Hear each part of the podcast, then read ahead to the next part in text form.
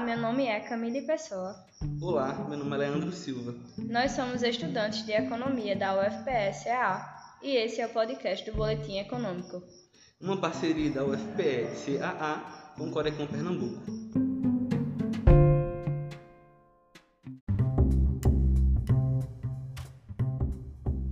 Sobre Pernambuco, de 2021 a 2022, tem-se que para falar da fome é preciso falar de informalidade no mercado de trabalho.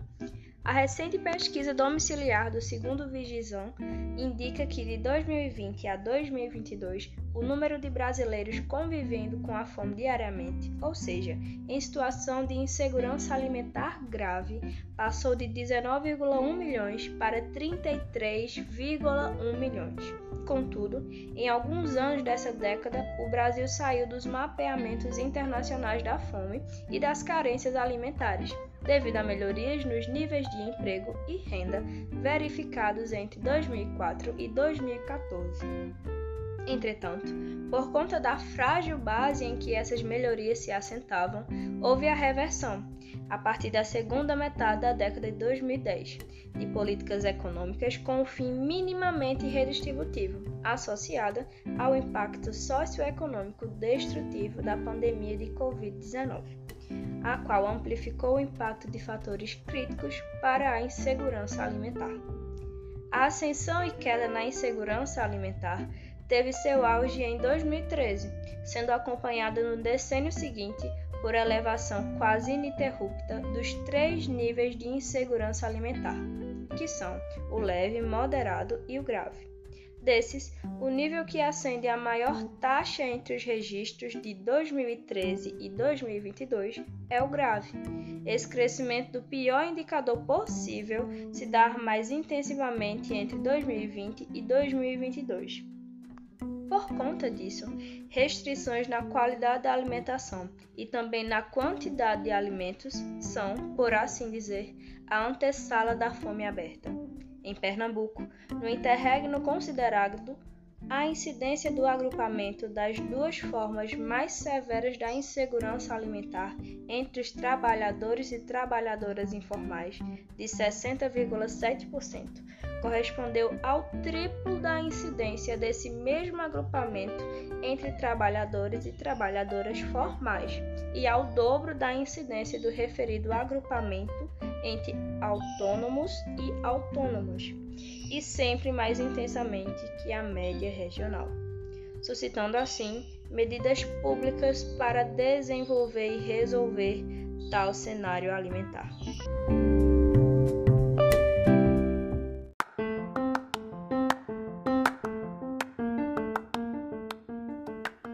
Perfil do trabalho informal em Pernambuco. Uma análise a partir da PNAD contínua de 2022.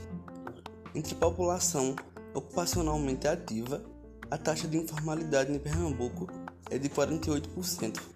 O valor está acima da média nacional de 39,7%, mas abaixo da média do Nordeste, que é de 56%. De trabalho informal no período, que e essa é inclusive a região brasileira com a maior incidência de trabalho informal no período analisado. Entre os nove estados nordestinos, Pernambuco é o oitavo no ranking de informalidade. Além disso, 71% dos trabalhadores informais residem em áreas urbanas.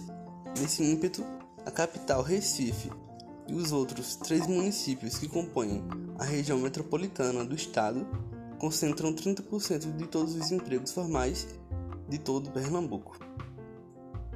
A alta rotatividade é um aspecto definidor do trabalho informal. Dada a flexibilização de seus vínculos, o indivíduo fica livre para ofertar seus serviços de acordo com as necessidades imediatas do mercado, que apresenta demandas consideravelmente mais intensas nas zonas de efervescência produtiva. Através da pejotização, da uberização e de outras práticas similares, o trabalhador atrela sua sobrevivência a setores de baixo rendimento a título de empreendedorismo, obrigado a gerir a própria vida como negócio. Logo, o trabalho informal apresenta grande representatividade de salários baixos. Primeiro, porque são os dois primeiros níveis de distinção acima, percebendo-se que 84% dos pagamentos informais de Pernambuco são iguais ou menores que um salário mínimo. Segundo que a informalidade abarca os grupos mais vulneráveis da economia. Reflexo disso é que entre o contingente de trabalhadores pernambucanos analfabetos, 75% estão na informalidade. Portanto, buscar alternativas a fim de que a economia de Pernambuco decresça suas taxas de trabalho informal é indispensável para uma alavancagem no desenvolvimento do Estado e da região.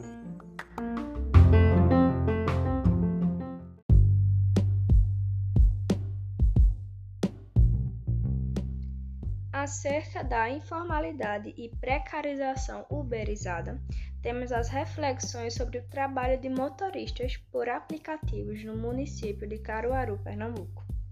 No Brasil, estima-se que a proporção de trabalhadores assalariados com carteira assinada no setor privado passou de 75,7% para 74,6% entre 2017 e 2018, e a taxa de subocupados aumentou em 0,2% no mesmo período. Os dados, apesar de pouco expressivos em termos percentuais, confirmam que a geração de emprego tem sido insuficiente para satisfazer as necessidades de trabalho e inserção laboral nos países latino-americanos em geral. Vale salientar que as políticas salariais se mostraram mais conservadoras em 2018 dos que as praticadas nos oito anos anteriores, significando o recuo no crescimento dos salários reais. O segundo é que o setor terciário tem apresentado maior dinamismo na geração de postos de trabalho, incremento de 40% nos serviços comuns, sociais e pessoais. E isso pode ser explicado pelo aumento das atividades informais no setor de serviços. Adentrando ao agreste pernambucano, particularmente em Caruaru, município com forte presença do trabalho informal especialmente no setor de confecções, a presença do trabalho de motorista por aplicativos tem sido notável desde 2017.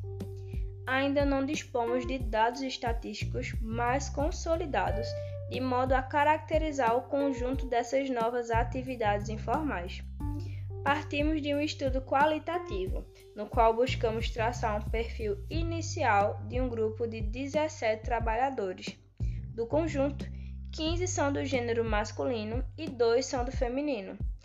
Dentre os participantes, 8 possuem idade entre 21 e 30 anos, 6 estão entre 31 e 43 anos e 3 entre 54 e 64 anos. A escolaridade predominante é o ensino médio. Nota-se um grau de escolaridade maior dos homens situados entre a faixa etária de 21 a 30 anos em que três afirmaram possuir ensino superior incompleto e os demais concluíram o ensino médio. Ao discorrerem sobre as condições de trabalho, todos citaram a falta de segurança, o medo de assalto, a perca do celular e do próprio veículo. As informações insuficientes sobre os passageiros disponibilizadas pelas plataformas, frente à, à gama de dados abertos sobre o motorista e o veículo também aumentam o quadro de insegurança. As jornadas de trabalho variam de 8 a 13 horas por dia, de segunda a sábado, havendo pausas para o café da manhã e almoço, variando de 30 minutos a 3 horas.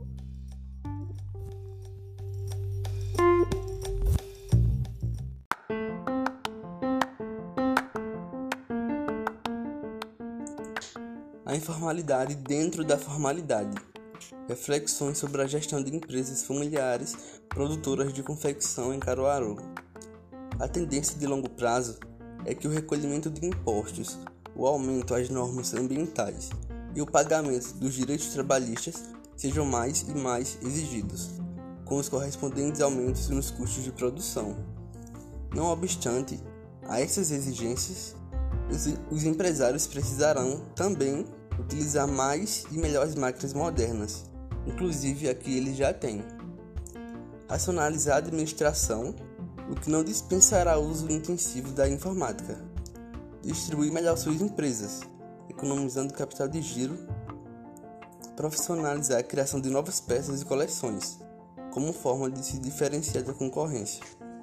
Contudo, para se propor medidas de racionalidade administrativa, é necessário conhecer como acontece no cotidiano a gestão das empresas ligadas ao negócio da confecção.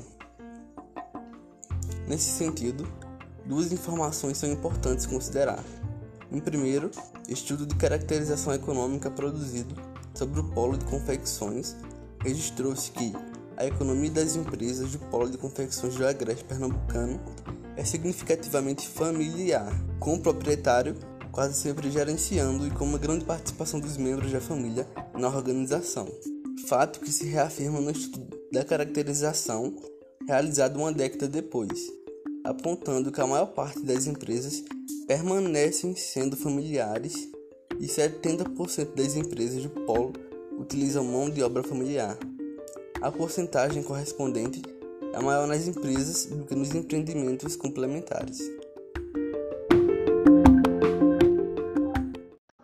Obrigada por acompanhar o nosso podcast. Mais informações você pode encontrar no Boletim Econômico, edição 10, no site do Corecon Pernambuco. Até mais!